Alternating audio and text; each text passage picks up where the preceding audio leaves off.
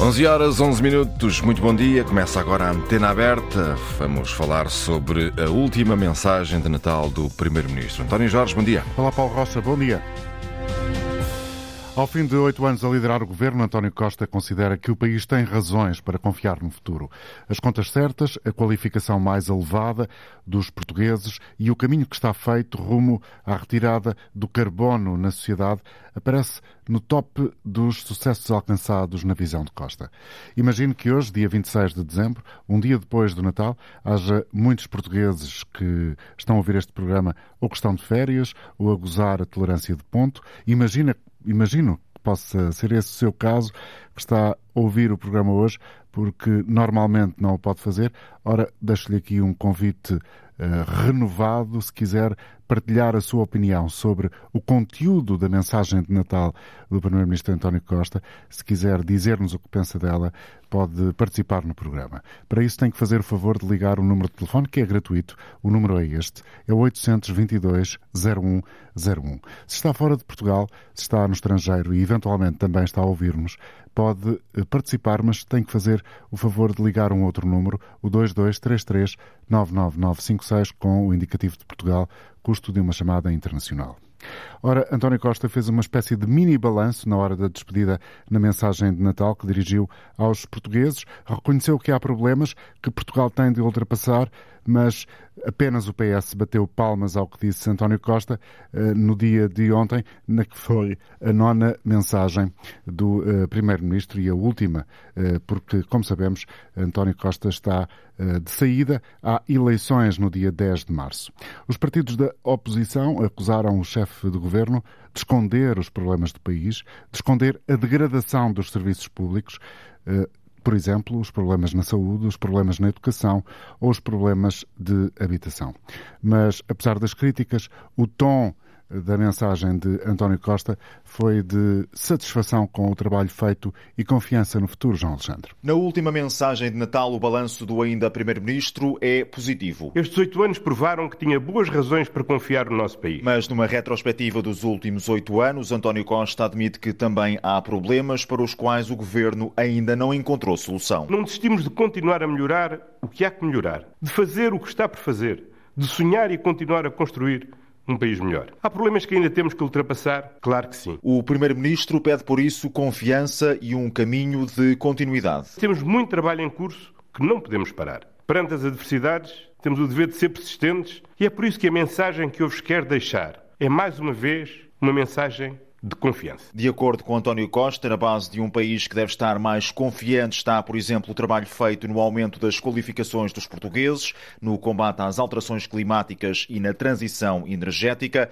ou ainda na redução da dívida pública, um caminho que, defende António Costa, dá ao país e aos portugueses mais liberdade. A liberdade de escolher em que áreas desejamos mais investimento ou em que termos defendemos menos impostos. A liberdade de escolher o caminho que juntos vamos percorrer. E é porque temos mais liberdade para decidir, porque estamos mais bem preparados para enfrentar o maior desafio da humanidade, porque temos uma sociedade mais qualificada e inovadora. Por tudo isto, podemos continuar a ter confiança no nosso futuro. E insiste António Costa, na hora da despedida está ainda mais otimista do que no dia em que chegou ao cargo de Primeiro-Ministro. Nestes oito anos, só reforcei a minha confiança na nossa pátria. Com a certeza, diz o ainda chefe do governo, de que continua a haver motivos para não duvidar da trajetória seguida pelo país. Do lado da oposição, os partidos não ficaram propriamente convencidos nem bateram palmas à mensagem de Natal de António Costa.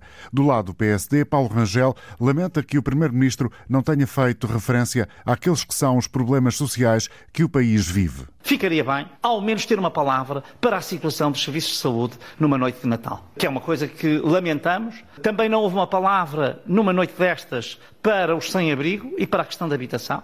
Como é que é possível fazer o elogio dos progressos que houve nas qualificações quando nós vemos a situação em que está o sistema educativo? A situação em que estão os nossos alunos sem professores, em que estão os professores sem qualquer incentivo, a situação, portanto, de impasse em que entrou a educação. Depois, quando passamos para o ponto das contas certas, importa dizer que isso não foi feito com base no crescimento económico, foi feito com base na destruição, abandono e desistência sistemática dos serviços públicos. Sem nenhuma surpresa, É o que diz Rui Rocha, da Iniciativa Liberal, relativamente ao discurso de António Costa. Foi igual a ele próprio. Mais um número de propaganda, igual àquele que fez ao longo de tantos eventos durante estes oito anos que leva. Não houve uma palavra para todos os temas que afligem os portugueses nesta altura. A melhor notícia para os portugueses é mesmo que este é o último discurso de Natal que António Costa dirige aos portugueses como Primeiro-Ministro, é a melhor prenda que os portugueses podiam ter, porque a partir de agora é preciso uma mensagem diferente, que parta da realidade, mas que traga esperança e confiança aos portugueses. O líder do Chega diz que António Costa só disse o que lhe convém. Tocou nos temas que lhe interessava, naturalmente. É por isso um Primeiro-Ministro que consegue, na sua última mensagem, falhar os dois tópicos principais que era importante tratar: a crise das instituições e a confiança na justiça que levou ao fim do seu governo e o profundíssimo sistema degradado em que a nossa saúde se encontra hoje.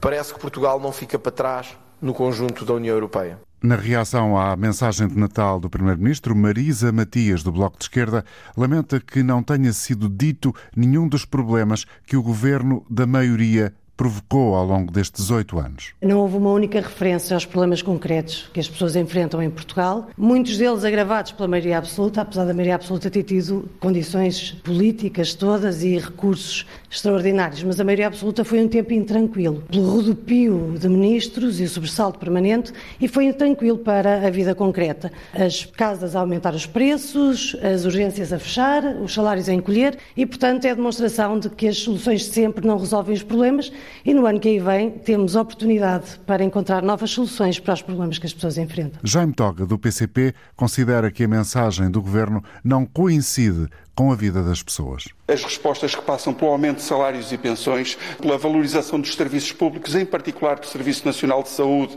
e a garantia de que há eh, a utilização dos meios disponíveis eh, no país para responder a esta grande necessidade com que estamos confrontados, as respostas que o país precisa são as respostas que passam por uma política de habitação que enfrente a especulação, que garanta que eh, os lucros da banca servem para pagar o aumento das taxas de juro, são as respostas que garantem que as populações têm direito a uma habitação digna. Um olhar semelhante tem Inês Real, do PAN. As palavras de António Costa esquecem o país país real. As contas certas têm que ser contas certas, em primeiro lugar, com as famílias e num país onde temos mais de 10 mil pessoas em situação de sem-abrigo e 4 milhões de pessoas a viver em risco de pobreza se não fossem os apoios sociais, existe claramente aqui um déficit de um país em que António Costa não tem conseguido promover o desenvolvimento social e, e de facto, foi uma oportunidade perdida e desperdiçada a da maioria absoluta de António Costa. Os problemas do país não podem ser um lugar comum, acentua Rui Tavares, do Livro livre. Poderíamos ter envolvido as pessoas no desenho de políticas públicas, teríamos evitado muitos problemas, por exemplo, quando os sinais de alarme já estavam todos dados na habitação e teria sido possível construir o que o livro propôs agora e aprovou agora, um fundo de emergência com uma parte das taxas, no caso do imposto selo sobre a venda de imóveis, mas teria sido possível fazê-lo no início da crise da habitação, que desde 2015 já se anunciava quando António Costa chegou ao governo. Isto para dizer que a confiança nos cidadãos não pode ser um chavão, não pode ser um lugar comum que se repete repete várias vezes no último discurso enquanto Primeiro-Ministro. E é este o tema de hoje da Antena Aberta. Queremos ouvir a sua opinião. Ligue 822-0101, número de telefone gratuito. Encontra razões de confiança no futuro.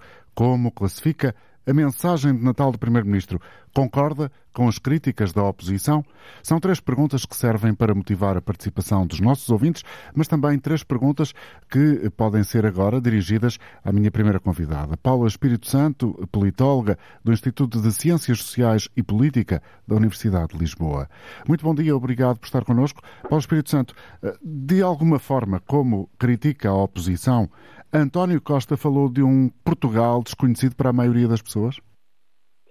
Bom dia. Aparentemente a oposição está em, em consonância e, e, tem razões para isso, uma vez que o discurso apresentado acaba por ser uh, muito uh, exaltar, no fundo, os louros dos últimos oito anos. Uh, contudo, há aqui talvez uma diminuição, uma secundarização dos problemas e esses problemas deveriam pelo menos ser enunciados ou não deveriam ser passados de forma tão ligeira. Isso foi propositado assim, para lançar já aquela que vai ser a realidade e já eventualmente está a ser a realidade política dos nossos dias, eh, formalmente em pré-campanha eleitoral para 10 de março? É, eu acho que este é um, um, discurso típico já de campanha eleitoral, é um discurso natalício muito centrado na ideia da confiança. Uh, eu diria aqui, se calhar se interpretássemos a ideia de confiança, a ideia de confiança pensando num reforço eleitoral, uh, a ideia de confiança, aliás, o conceito é muito repetido ao longo de todo o discurso, mais, mais de 10 vezes. vezes exatamente. e, e é, é uma ideia interessante na medida em que a confiança aqui acaba por ser o mote, o mínimo denominador comum de todas as ideias que são passadas. Aliás, eh, há aqui razões que são invocadas e, e usando aqui as expressões que são utilizadas, houve mais e melhor emprego, menos eh, pobreza, menor eh, desigualdade, mais investimento nas empresas, contas públicas, equilíbrio das contas públicas e depois também se enunciam os vários aspectos que são as tais razões para que Portugal possa vencer os grandes desafios, usando aqui também algumas das ideias, e essas razões são o nível de qualificação que eh, aproximou-se da, da, da, média da União Europeia, a recuperação do déficit de séculos que se deve também aos esforços das famílias e dos jovens e depois a ideia de que o abandono precoce ou a tendência do abandono precoce ter diminuído e também um aumento grande do ponto de vista da escolaridade e, de, sobretudo, dos jovens que ingressam no ensino superior. Uh, e também a ideia da, da, da, neutralização carbónica, o cerca de 63% dos, dos eleitor, da, da, da, eletricidade ser uh, já de produção uh, com fontes renováveis. Ora, estes elementos são elementos que são centrais, naturalmente, do ponto de vista político e do ponto de vista económico, contudo, há aqui uma ideia que uh, uma ideia de que os problemas podem resolver-se, que essa confiança é necessária para a continuação das políticas de forma a que os problemas resolvam. No entanto, os problemas não são identificados. E uma ideia que provavelmente não tem ainda muita tradução, não sei se concordará com a análise, não tem ainda muita tradução junto da maioria, eh, que é a ideia de que esse aumento das qualificações, ou seja, a redução do abandono escolar que foi referido, uh, o facto de haver agora muito mais gente no ensino superior e ter triplicado o número de portugueses que têm o ensino secundário, não sei se isto uh, é uh, suficiente para explicar a ideia que António Costa procurou transmitir com, com estes dados, com estes argumentos, ou seja, a ideia de que uh, ultrapassou-se o modelo de baixos salários. Não sei se a maioria dos portugueses terá esta leitura, não sei se a Paula do Espírito Santo também a faz podemos dizer que há aqui uma, duas dimensões. Há uma, uma dimensão conjuntural, em, em, que realmente há um aumento médio do, há um aumento médio em termos quer de salário mínimo, quer de salário médio, e esse aumento, esse aumento acaba por ser importante eh, do ponto de vista da comparação com períodos anteriores, mas depois, quando nós convocamos a realidade presente e as necessidades presentes, eh, percebe-se que há um empobrecimento e que há cada vez mais necessidades básicas por resolver e, e percebemos que essas necessidades eh, vêm por exemplo, dos números das pessoas que, que, que, que vivem na rua, uhum. de todas as realidades que são expostas diariamente, e depois se passarmos a outros, a outros setores, o setor da saúde, sabemos que está neste momento num, num período difícil e ainda por cima com, com todos os fechos do ponto de vista das urgências e todas as dificuldades em termos de acolhimento de doentes que vai sendo sentida no dia a dia. Se olharmos também à componente do ensino, eh, vemos que os, os números em comparação também do ponto de vista europeu, os números do relatório PISA não nos colocam, eh, do ponto de vista comparativo, não nos colocam nos melhores patamares, quer em termos de português, quer em termos de matemática, mas naturalmente não podemos também dizer que as tendências de fundo, aquelas que são enunciadas por António Costa, daí que ele também pretende fazer uma leitura dos últimos oito anos, eh, as tendências de fundo podem revelar esse melhoramento eh, e esse crescimento em setores que são centrais. Mas não é suficiente. Ele não identifica os problemas, ele tem consciência, identifica que há muito ainda por fazer, mas deveria ser um bocadinho mais modesto na forma como enuncia os louros dos oito anos de governação e na forma como também pede confiança para a continuação de um projeto onde ele diz também que cada ano novo uh, deve ser ainda melhor, deve ser um ano ainda melhor, usando também a expressão que ele utiliza. Uh, e, e este ano novo ainda melhor, nós podemos sempre interpretar que é no fundo, o crescimento de um projeto que, que, está a ser iniciado ou que foi iniciado em 2015 uh, e o ser ainda melhor não significa mudança, uh, interpretando as suas palavras, significa sobretudo continuidade e reforço uh, de uma estratégia que tem um conjunto de elementos que são elementos do ponto de vista do Primeiro-Ministro que devem continuar a ser aprofundados em termos económicos, em termos da escola, da educação, da, da saúde, mas que, aliás, eu estou a falar da saúde, mas ele não o identifica, podemos dizer em termos gerais há, há indicadores que devem ser aprofundados, mas que eh, não são ainda, ainda não se atingiu o patamar ideal eh, do ponto de vista político e do ponto de vista, sobretudo, da, da correspondência às necessidades uh, dos cidadãos. Uh, eu diria assim, o discurso acaba por ser uma síntese dos aspectos mais importantes positivos uh, destes últimos oito anos. Não será propriamente um discurso natalício uh, na ideia da esperança que também da parte do PS se interpretou. Eu acho que é mais um discurso centrado na, no reforço uh, de um projeto político e, sobretudo, o pedir-se a confiança. Eu interpreto, sendo este um conceito, sobretudo, da economia, que aqui é transposto para a política é, no fundo, uh, o pedir de novo, eu não diria maioria absoluta, porque acaba por ser uma expressão até aqui muito descontextualizada, tendo em conta tudo o que foi acontecendo e, e o, o, ponto a que se chegou, uh, mas diria que é, no fundo, pedir-se para que o projeto continue a ser sustentado uh, e, e continue a dar-se a confiança, não, não dizendo o nome do partido, mas eu julgo que se pode interpretar que aqui é confiança ao projeto que está a ser desenvolvido e que agora teve apenas um pequeno interregno, diria eu assim, interpretando no fundo também a visão de eh, que, que é Aliás, essa ideia é transmitida um pouco na ideia, eh, está muito trabalho em curso e não podemos parar.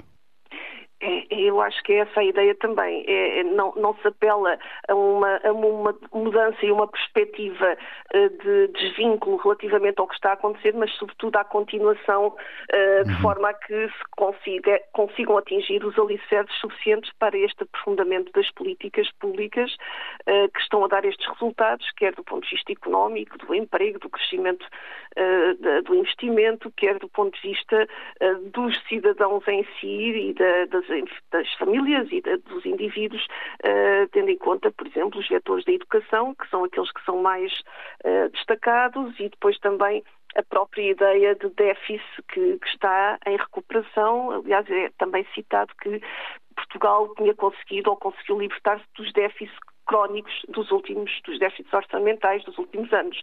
Uh, e este é talvez o, ponto principal, é o ponto das contas certas e o ponto também da revitalização uh, do tecido uh, social por via também da própria educação uhum.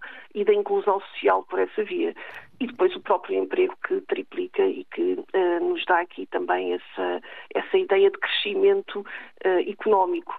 É, é, um discurso natalício diferente, até se compararmos com o ano anterior, em que se fala sobretudo de problemas, particularmente dos problemas do ponto de vista eh, da instabilidade internacional, da guerra, da inflação. Este ano os problemas ficaram para um plano praticamente inexistente, são citados, mas não são concretizados. Muito obrigado, Paula Espírito Santo, politóloga, professora no Instituto de Ciências Sociais e Política da Universidade de Lisboa. Vamos ouvir a opinião dos ouvintes que se inscreveram pelo 822-0101. Caso de Ricardo Miguel, que liga de Cadaval. Bom dia. Bom dia. Ricardo, eh, vou utilizar uma expressão da minha convidada para o trazer para este debate, para ouvirmos a sua opinião. Acha que António Costa poderia ter sido mais modesto na forma como colheu os louros de oito anos de governação? Sim, em parte, sim. Em primeiro lugar, boas festas ao António Jorge e a todos os ouvintes da, da Antena 1. Aqui a questão da falta de modéstia tem a ver um bocadinho com aquela história que já ouviu várias vezes de que António Costa é um otimista por natureza. Ou seja, ele vê sempre o copo uh, meio cheio, onde a maior parte dos portugueses vai ver o copo, o copo meio vazio. E é por isso que ele escolhe alguns temas e nesses temas escolhe aquele aspecto que lhe parece mais pertinente. Ou seja, quando fala da educação, prefere falar na taxa de abandono escolar, que efetivamente reduziu e é um avanço para Portugal, mas depois não fala nos problemas que afetam, nomeadamente, a classe dos professores, a falta de professores nas escolas, as dificuldades que há no acesso ao ensino superior. Portanto, ele escolhe aquele aspecto que lhe parece, do seu ponto de vista, que eleitoralmente, e isso foi bem abordado agora na intervenção da, da oradora anterior, que eleitoralmente lhe pode dar uma mais-valia e de, de algum modo pode capitalizar votos para o projeto político, que ele não estando, obviamente, a, a participar diretamente e indiretamente tem interesse nesse projeto. O mesmo acontece com a questão do acesso aos cuidados de saúde, que as pessoas enfrentam muito mais dificuldades e não é, não é abordado desse ponto de vista, mas queria só também ainda referir em relação ao PISA e ao muito que se tem dito sobre esse, esses resultados, também chamar a atenção que esse estudo do porque PISA... Porque é a sua área, é professor, muito, não é? É a minha área, efetivamente, é muito desvalorizado pelos alunos, porque sabem que não conta para a sua avaliação do dia-a-dia. -dia. É um estudo em que há, apesar do esforço de incutir a responsabilidade e esse espírito aos alunos, muitas vezes é um assunto que é desvalorizado Uh, junto dos alunos e, portanto, nem sempre essa realidade que é refletida neste estudo uh, se traduz naquilo que os alunos efetivamente sabem e aprendem. E por isso, na minha opinião, e até enquanto professor, há aspectos muito mais importantes na escola do que o estudo do PISA e assim o número de alunos por turno é um... Obrigado, um... Ricardo, pela sua participação. Continuação de boas festas. Em Lisboa, João Marques, bom dia. Bom dia, António Jorge. Bom dia à antena aberta. Uh, António Jorge, eu uh, começo em relação à pergunta que o António Jorge fez na, portanto, orador anterior, eu acho que o António, que o, Primeiro-Ministro António Costa devia ter sido, podia e devia ter sido mais modesto. Porque em termos objetivos, uh, qual é o país que ele deixa? Quer dizer, ao fim de oito anos do governo, e oito anos não são oito dias, que é que nós, enquanto cidadão, enquanto cidadão, e a pessoa olha à nossa volta, o que é que vê? A saúde no estado lastimável, que é uma vergonha como é que deixa um país em que só para ter o médico de família está anos à espera, uh, as urgências, portanto, também o, o, orador, o ouvinte anterior também falou, portanto, uh, vê-se diariamente como é que, é que está a passar na saúde, a educação, uh, milhares de alunos sem professores, uh, os professores sem condições de trabalho, o mesmo também acontece com os médicos, a habitação, idem, idem, a justiça, eu pergunto-me o que é que interessa para nós portugueses as contas certas se olhamos à nossa volta e todos aqueles campos que têm a ver com o bem-estar de uma sociedade, em nenhum deles uh, o governo deixou obra feita. Pelo contrário, quer dizer, eu questiono é, uh, nós, uh, portanto, havia o, o dinheiro que vinha da, da lá do plano de resiliência, uh, as contas certas, como aliás, seja na, em que área for, fosse na saúde, na, então na saúde o próprio uh, ministro Medina chegou a dizer que o problema não era dinheiro, então não se resolveu nenhum problema. Portanto, ou seja, uh, nós, e eu enquanto, enquanto cidadão, e por acaso na altura eu estudei quando o António Costa portanto, na, também andava na Faculdade de Direito, é assim, eu olho para trás e nós, todos nós, António Jorge, como um bom jornalista, Portugal, se fosse bem governado, bem gerido, podia ser uma Suíça. A nossa história, a nossa gastronomia, o nosso clima, tudo. E não o que é que a gente olha, olha e o que é que vê. Cada vez até países uh, do leste, que eram que estavam atrás de nós, a passar Portugal. Uh, Portugal não está a evoluir, pelo contrário, e para terminar, não quero também estar a roubar muito tempo à antena aberta, para outras pessoas também falarem, uh, enquanto cidadão, fico muito triste que um Primeiro-Ministro esteja, esteve oito anos no poder e aquilo que nos diz respeito no dia a dia, que é educação, saúde, habitação, uh, justiça, olhamos à nossa volta e temos um país mais pobre, mais atrasado do que o que estava uh, e que não se vê nenhumas melhorias. Obrigado, João Marcos, pela sua participação. Bom ano a todos e obrigado. Bom, Bom dia. Obrigado, António Jorge. Miguel Pinto está connosco também. Bom dia, Miguel. Bom dia, está em viagem, não sei em que zona do país. Vamos ouvir a sua opinião, sim, sim. por favor. Neste momento, neste estou respondendo C8, com em direção a Badajoz, por uma descarga. E, é... e nós estamos a ouvi-lo com grande qualidade, a verdade é essa. A qualidade da chamada é um bocadinho frágil. É, não é? Eu não sei se me estão a ouvir melhor. Diga, por favor, a sua opinião, Miguel. Pronto. Bom, definitivamente não é possível escutar este nosso ouvinte, que vai em viagem, conforme ele próprio referiu. Tenho agora connosco também o politólogo António Costa Pinto. Bom dia, professor. Muito obrigado pela colaboração. Muito bom dia. Pode dizer-se que em época de luz e brilho, António Costa enfeitou o discurso de otimismo?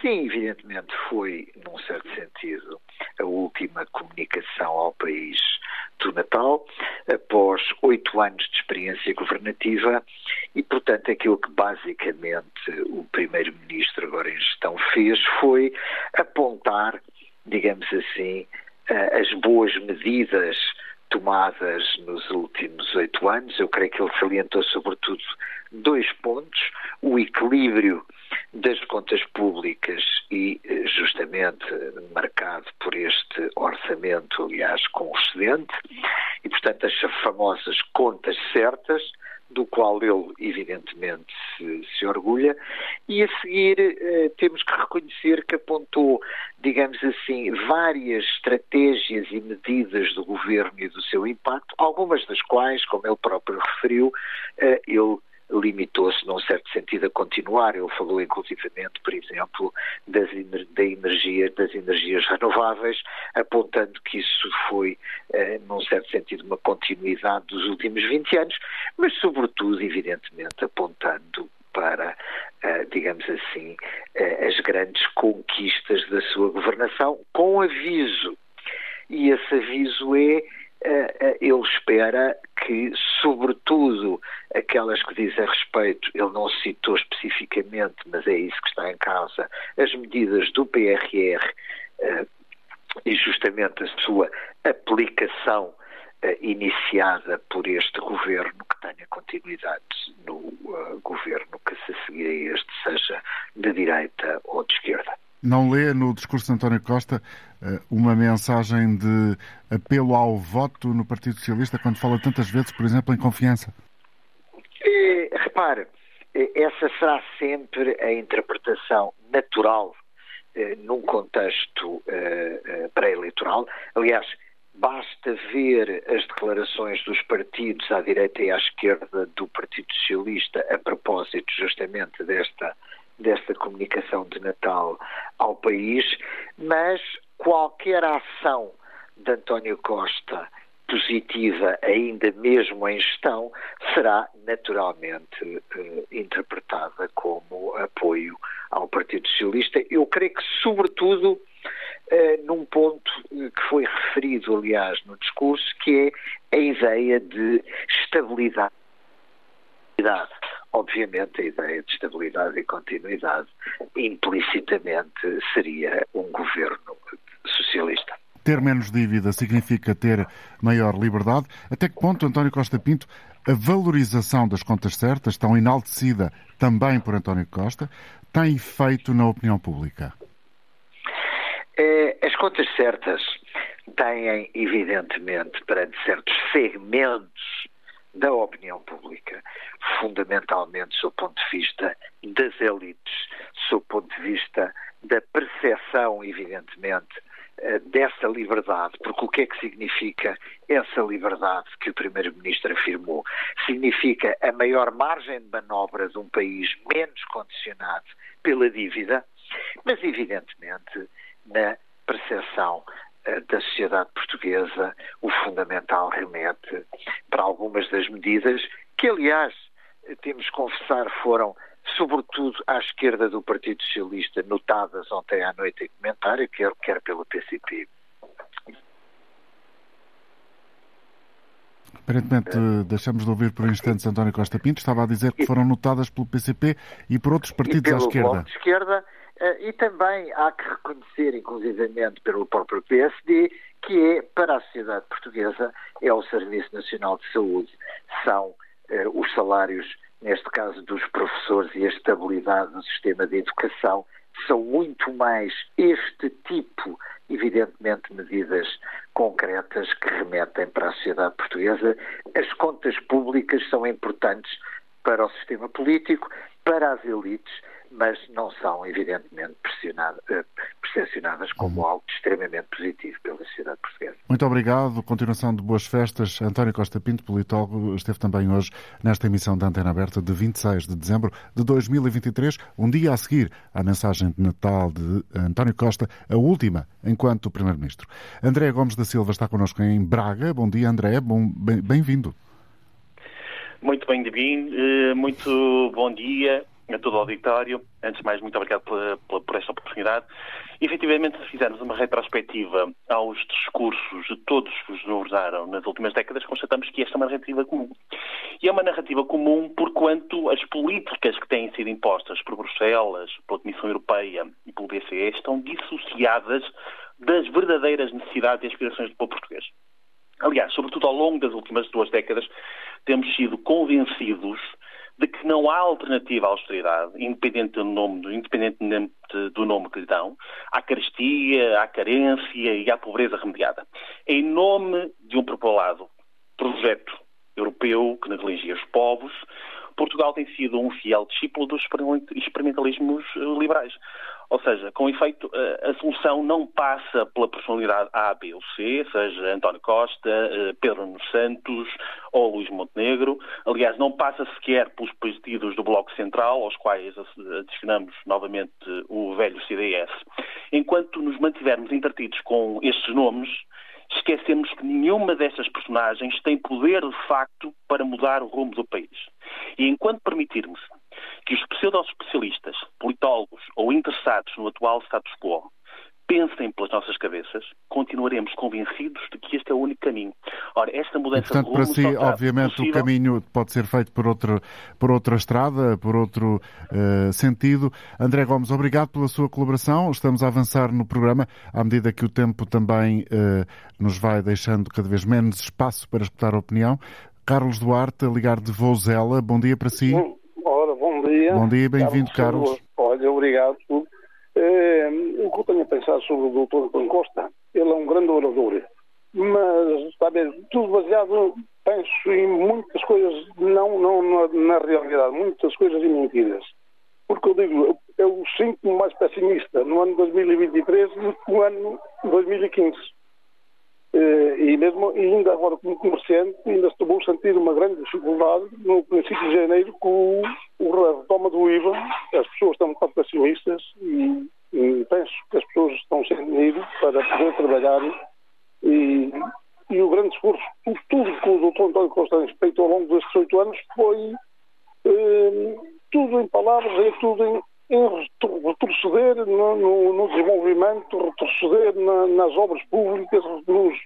Portanto, há uma frase que o Carlos aqui disse que é muito significativa. Não sei se os nossos ouvintes fizeram uh, este reparo uh, interiormente, como eu vou fazer agora aqui de viva voz.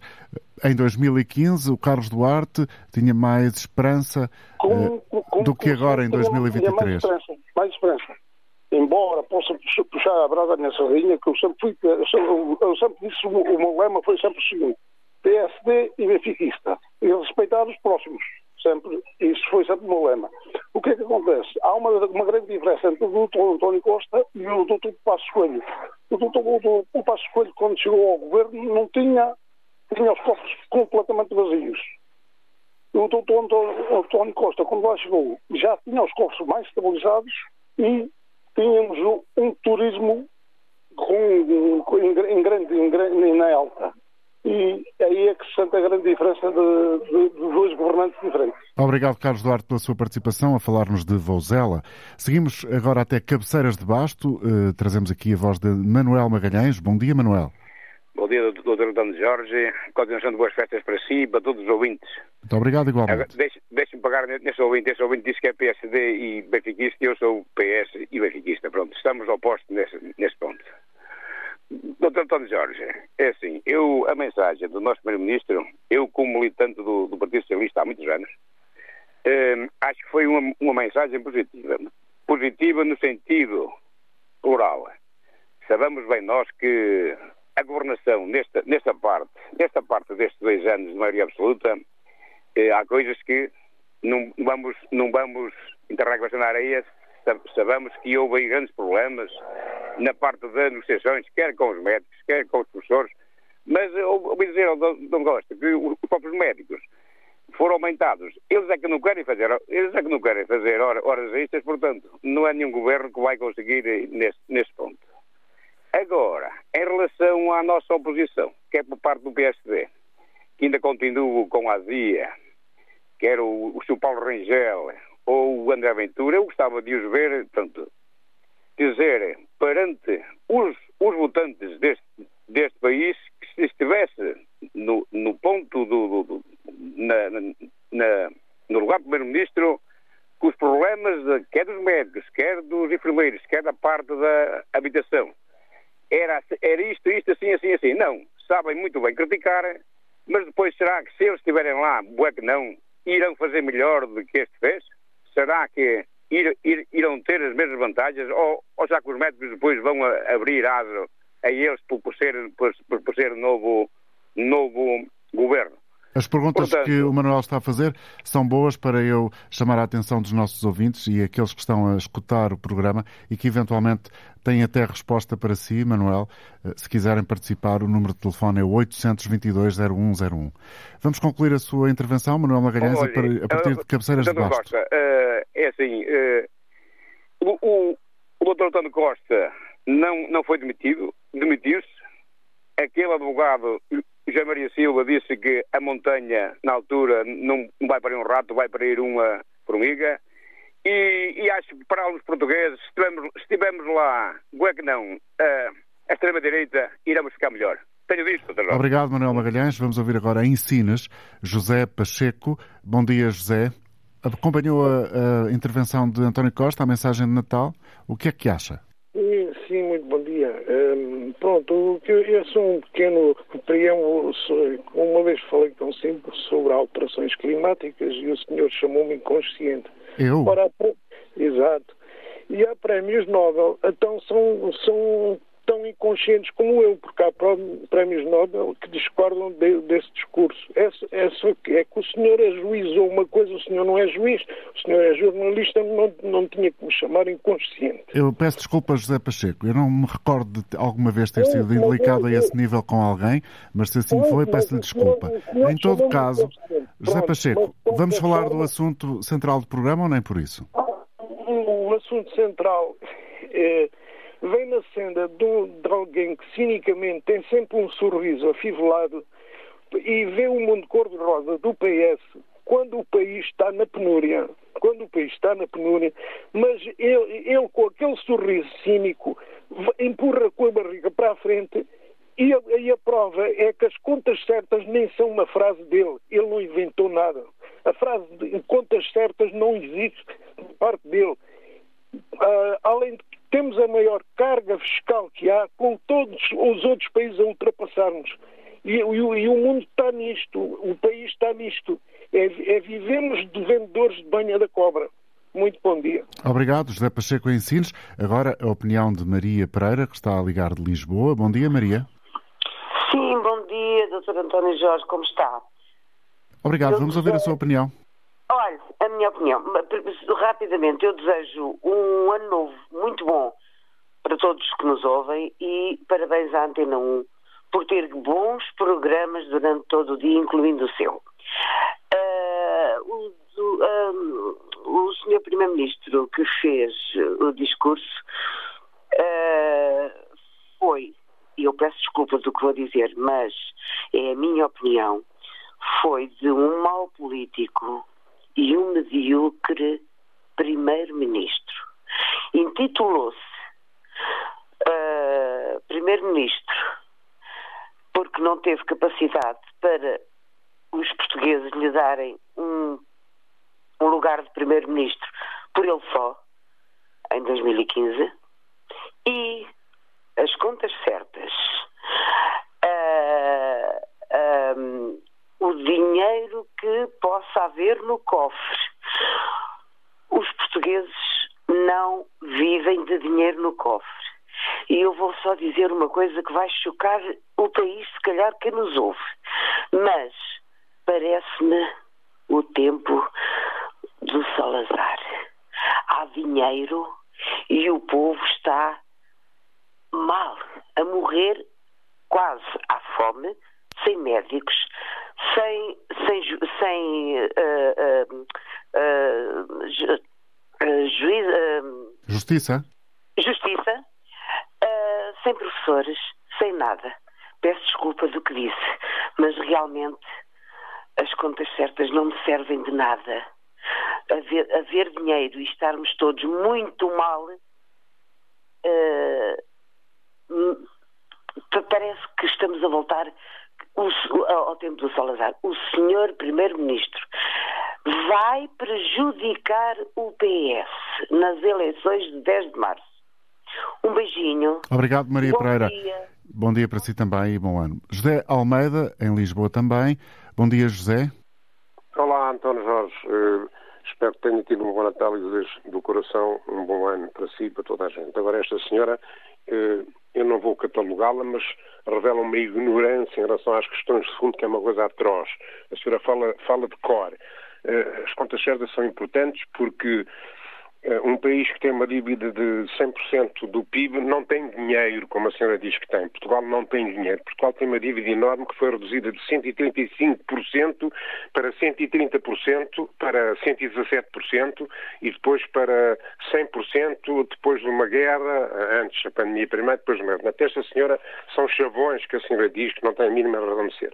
Em relação a, eh, objetivamente falando, e ainda às questões de fundo, como é evidente, em relação à falsa modéstia do António Costa, que já já foi aí referida, Uh, o António Costa é massacrado diariamente há vários anos pela oposição, quer à esquerda, quer à direita, umas vezes por um motivo, outras vezes por um motivo exatamente oposto, conforme seja A ou B, a direita ou a esquerda a, a, a criticar, e eu acho que também é importante que, é, é evidente que eu estou aqui a fazer a defesa do António Costa, faça a injustiça que eu, que eu vejo e ouço e já ouvi neste programa. O, o António Costa tem que se defender porque as pessoas, eh, por exemplo, o Paulo Rangel, as pessoas falam como se uh, o país estivesse no lodo e na lama e não tivesse havido progressos nenhum desde 2015. O senhor fazia a comparação de 2015 com 2023. Antes, antes, estava cheio de esperança, agora não tem esperança nenhuma. Uh, uh, e, e, eu só lembrava ao senhor como é que estavam as finanças em 2015, como é que estava o salário mínimo, como é que estava a generalidade dos salários, como é que estava a dívida pública, que eu já falei que estava em 135% do PIB mesmo depois da pandemia, eh, antes da pandemia foi reduzida para 117 pelo Mário Centeno e depois passou para 135 outra vez. Primeiro foi, eu disse 135, 133. Depois reduziu para 117, depois com o Mário Centeno, com o Mário Centeno depois com a pandemia passou para 135 e com a Fernandina vai quase nos 100%. E quem acha que a dívida pública não, não tem uh, peso e não tem relevo está muito enganada, porque isto, não, isto são, são, são conversas muito, muito uh, pueris. Uh, António Jorge, eu, eu, não quero estar a tirar tempo a ninguém, mas eu tinha aqui imensos argumentos para uh, combater algumas coisas que foram ditas relativamente quer à saúde, quer à, quer à educação principalmente. Uh, é evidente que há problemas, então toda a gente sabe que há problemas. Agora, não se pode é dizer que uh, não se fez nada e que isto aqui está uma desgraça, como aí houve três ou quatro pessoas que já referiram. José Almeida, muito obrigado. É, é má vontade e muito obrigado e bom ano mais uma vez. Obrigado, bom dia. Para si também. António Santos, Liga do Algarve, de Lagos. Bom dia, António. Bom dia, António Santos de Lagos. Estamos a ouvi-lo. Obrigado. António Costa foi igual a ele próprio, um oportunista político. Falou do positivo, mas não falou das tragédias que assolam neste momento Portugal. Saúde, educação e habitação. Disso não falou ele. Mas a mim eu fiquei muito satisfeito por ouvir o António Costa. Sabe, sabe porquê, António Eu não, Costa? mas vai-me dizer, não vai, António Santos? Diga. Mas vai-me dizer. Vou, vou, vou, vou. Eu fico muito satisfeito por ouvir o António Costa. Sabe porquê? Porque é felizmente a última vez que eu vou ouvir até que enfim que ele se vai embora. Bom dia e obrigado. Foi o António Santos a falar de Lagos e em Portimão, continuamos portanto no Algarve. Rui Peters, bom dia, bem-vindo ao programa. Qual é a Olá, sua opinião Jorge, sobre o conteúdo? Bom dia. bom dia. Qual é a opinião que tem do conteúdo da intervenção do Primeiro-Ministro? Eh, eu vou ser muito breve porque eh, é, é péssima. Eh, eu vou ser muito breve para, para não estar. Tenho estado, eu ouço quase sempre o seu programa, que eu gosto bastante. Antes de mais, quero desejar assim e a todo o auditório um excelente ano que vai entrar e com as possíveis melhorias em todos os aspectos. Epá, é, é, portanto, o, o, este homem é, é, um, é uma pessoa eu tenho que ter algum cuidado daquilo que digo, portanto, porque a atuação dele foi rigorosamente vergonhosa nestes anos todos. É um homem muito inteligente, é um homem com uma capacidade de análise, é um político é, completo, devo dizer, não é? Mas do ponto de vista da competência falhou em praticamente tudo. E esse senhor falou há bocadinho com uma carga brutal do PS dentro dele, Uh, quando as pessoas emitem opiniões, devem tentar ser objetivas e claras. Portanto, aquilo que posso dizer é, basicamente, que o doutor, o doutor António Costa deve viver num planeta que não é o nosso. Os números estão à frente de tudo, António Jorge, como você sabe. Como toda a gente sabe, na saúde, na educação, o país está atrás, na, na lista dos 27, fomos ultrapassados por toda a gente, temos uma das maiores dívidas do mundo. Uh, o Serviço Nacional de Saúde, todos os dias há problemas gravíssimos nos centros de saúde, nos hospitais, como é óbvio, não é? A escola está no estado em que está. Com, os nossos alunos são dos piores que há no mundo, perdão, na Europa, com notas a português e a matemática do pior que pode haver. Aproveitamento escolar, educação, o caso dos professores, o caso de Pedrógão, o caso das golas, o, o caso do, do uh, aeroporto. Enfim, eu podia estar aqui a Obrigado, Rui, mas não temos tempo, infelizmente, o relógio avança, é o que é todos os dias. Francisco Crespo, bom dia, Francisco, bem-vindo ao programa. Muito obrigado. Olha, ver se consigo ser rápido. Eh, eu acho que o grande feito do, do Dr. Costa é, é o orgulho dele.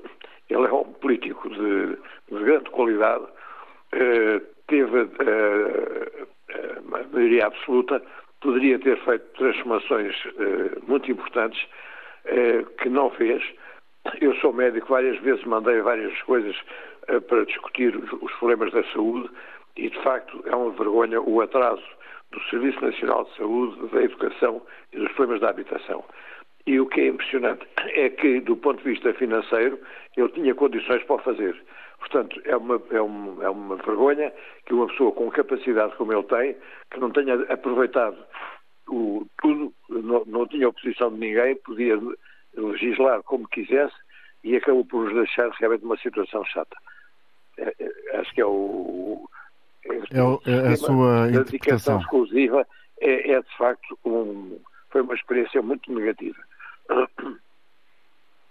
Obrigado, Francisco. Creio que já terá concluído a sua intervenção. Francisco Crespo para falar de Lisboa. Estamos praticamente no final desta emissão de hoje da Antena Aberta, dia a seguir ao Natal dia uh, de uh, trazermos aqui a opinião daqueles que se inscreveram a propósito da mensagem de Natal de António Costa, a última enquanto Primeiro-Ministro. Silvano Teixeira está connosco em Vila Nova de Gaia. Vamos ouvi-lo agora. Bom dia. Sim, bom dia. Bom, bom dia. breve, que está a terminar o programa, não é? Tem ainda bem, um minuto e meio. É, um minuto e meio, ok. Eu vou só dizer isto muito rapidamente. Não vale a pena as pessoas andarem à volta do discurso do António Costa, porque a questão fundamental é esta. Os problemas que nós hoje encontramos no país é rigorosamente uma orientação estratégica da União Europeia relativamente ao desinvestimento nos setores públicos. Isto tudo no sentido da privatização de setores lucráveis dos mesmos. Ora, não é possível, ao fim de 40 anos, com as mesmas políticas económicas seguidas pelo país, eh, relativamente às orientações da União Europeia, ter resultados diferentes que não estes. É completamente impossível, é a quadratura do círculo. Quando é que as pessoas começam a convencer que sem mudar de política não têm resultados alternativos? Só mudando de política, porque tendo seguido esta política de 40 anos, os resultados são estes e são maus, não é possível continuar com o mesmo tipo de política e querendo obter resultados diferentes e melhores. Completamente impossível completamente impossível. Não vale a pena discutir se é o António Costa, se é o António, se é o Joaquim ou o Manuel. O problema está nas políticas que são seguidas e elas são estrategicamente orientadas pela União Europeia. Como o tempo é curto, bom dia e obrigado. Obrigado, e já disse o que tinha a dizer. Foi Silvano Teixeira a falar de Vila Nova de Gaia. Com ele encerramos a edição de hoje do programa. Voltaremos amanhã, quarta-feira, na expectativa que possa estar também aí, connosco, a acompanhar o programa e, quem sabe, até partilhar a sua opinião. Bom dia.